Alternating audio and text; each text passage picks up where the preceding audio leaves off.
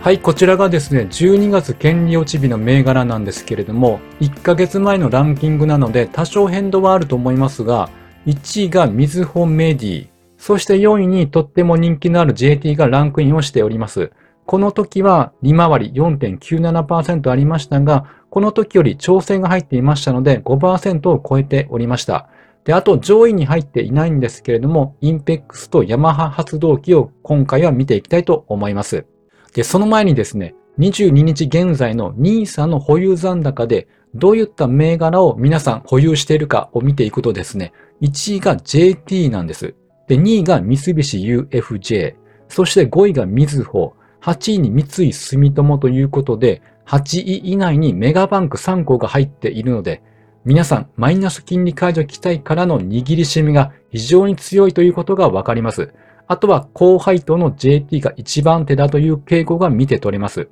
で、今日は権利落ち銘柄を見ていくので、まずはこの JT から見ていきたいと思います。29日の終値は3645円で締めくくりとなりました。権利落ち前の27日が3719円ということで、約70円下げているということになります。ただ、下げた後は今のところ2日続けて陽線となっているということから安くなったら買われています。あと、テクニカル的には JT は年間を通じてこの75日移動平均線がサポートになっているということがわかります。で今回もここで反発をしております。なので、まあ、このあたりをめどに差し値や、この付近まで降りてきたら買っていこうという人が多いのかなと思われます。そして1年の終わりなので、今年のパフォーマンスを振り返ると、1月4日は2641.5円ということなので、約1000円上げているということになります。これが24年も続くということを期待したいところであります。で、ここで JT は大きく上昇しましたが、相対的に見るとどうだったかを見ていきたいと思います。22年からの日経平均とトピックスを比較しております。22年はちょうど利上げが始まった年なので、トピックスと日経平均を比べるとトピックスの方が上回っています。ということは、バリューの方が優位で、つまり金利に敏感な株よりも割安高配当の方が買われる試合であったということが言えます。で、その中で JT は特に投資家の間でも高配当銘柄ということでとても人気があります。そのため両者を大きくアウトパフォームしてきております。その理由としてはやはり円安の要因が大きいのかと思います。本来は今期はわずかながら現役の見通しだったんですが、まさかの150円台の円安が追い風となって前期を上回る見通しとなりました。そして気になるのが24年は円安トレンドより円高トレンドの方向性に向かいそうということです。そうなると今までのような円安の恩恵は少し低下すると思われます。こちらが2008年からの月足です。高値は2016年12月の4850円であります。2000年以降は綺麗なカップを描いて見事に上昇してきています。で、この高値から見て、今これどれぐらいこれ戻してきたかというとですね、フィボナッチで見ると61.8%戻し付近で終えています。フィボナッチは中でも38.2%戻しとか50%戻し、61.8%戻しというのが重要な節目として考えられています。そしてこの価格がですね、約3600円になります。前回の株価の動きを見ると、2013年代なんですけれども、何回か上髭を出しているので、抵抗になっているということがわかります。そして2017年には綺麗にサポートになっていました。なので、今の株価位置がどういう水準かというと、過去に何回か抵抗になったところ、そしてサポートになったところに今は位置をしているということが挙げられます。あと懸念としては、これから円高傾向が考えられるということです。冒頭でも見たように NISA でも人気があるので、買いが入ってくれば、もちろんここからの上昇も考えられますが、まあ、その綱引き状態になる可能性もあります。まあ、とりあえずは今までの押し上げとなっていた環境、つまり円安の恩恵は少なくなるということを考えて、これからの動向を探っていく必要があると思っております。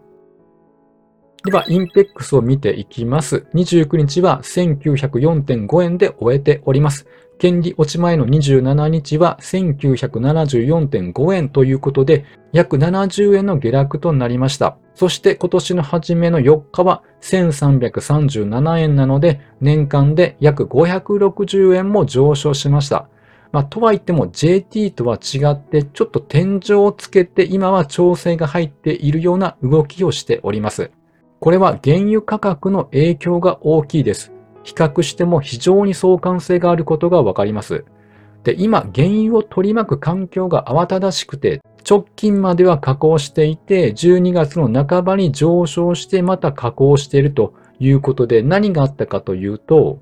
イエメン政府の勢力、風刺派がですね、航海の船舶への攻撃を繰り返し、石油大手が相次いで輸送を一時停止したことから、原油の供給に時間がかかるということで、原油価格は上昇していました。ただその後はタンカーが航海の運航を計画しており、原油供給の懸念が和らいでいるということであります。あと、OPEC 絡みの新しい情報としては、アンゴラが OPEC を脱退表明したということです。理由が何も得られないということなんです。というのは、アンゴラは増産をして利益を上げたい考えなんです。で、一方、サウジアラビア、ロシアなどは原油価格の下支えのために追加で協調減産をしたいんです。そういった意見が対立した結果、脱退となったわけであります。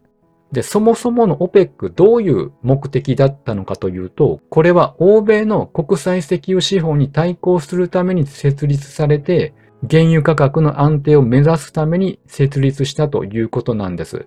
で、現在はロシアなどの非加盟国も参加した OPEC プラスという体制で世界の石油生産の4割を占めています。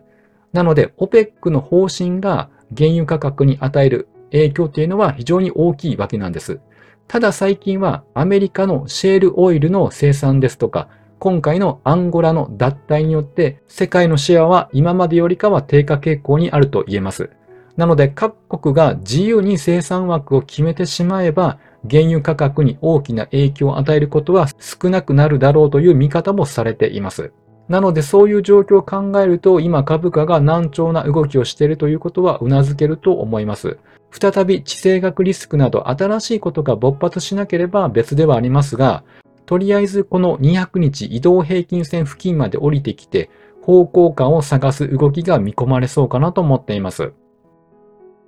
では続いてヤマハ発動機を見ていきます。29日は1259.5円で終えました。27日は1309.5円だったので、約50円ほど下落した水準に位置をしております。権利落ちで下げてはいますけども、トレンドは崩れた感じはなく、200日移動平均線の上で推移をしております。年間で見てみると、1月4日は972円から始まり、約300円の上昇となりました。こちらも JT と同じく円安が追い風となって前期を上回る見通しなんですけれども、3級の決算の時には中小型線の需要が減少したことで減益となりました。ただ株価はその水準を維持をしております。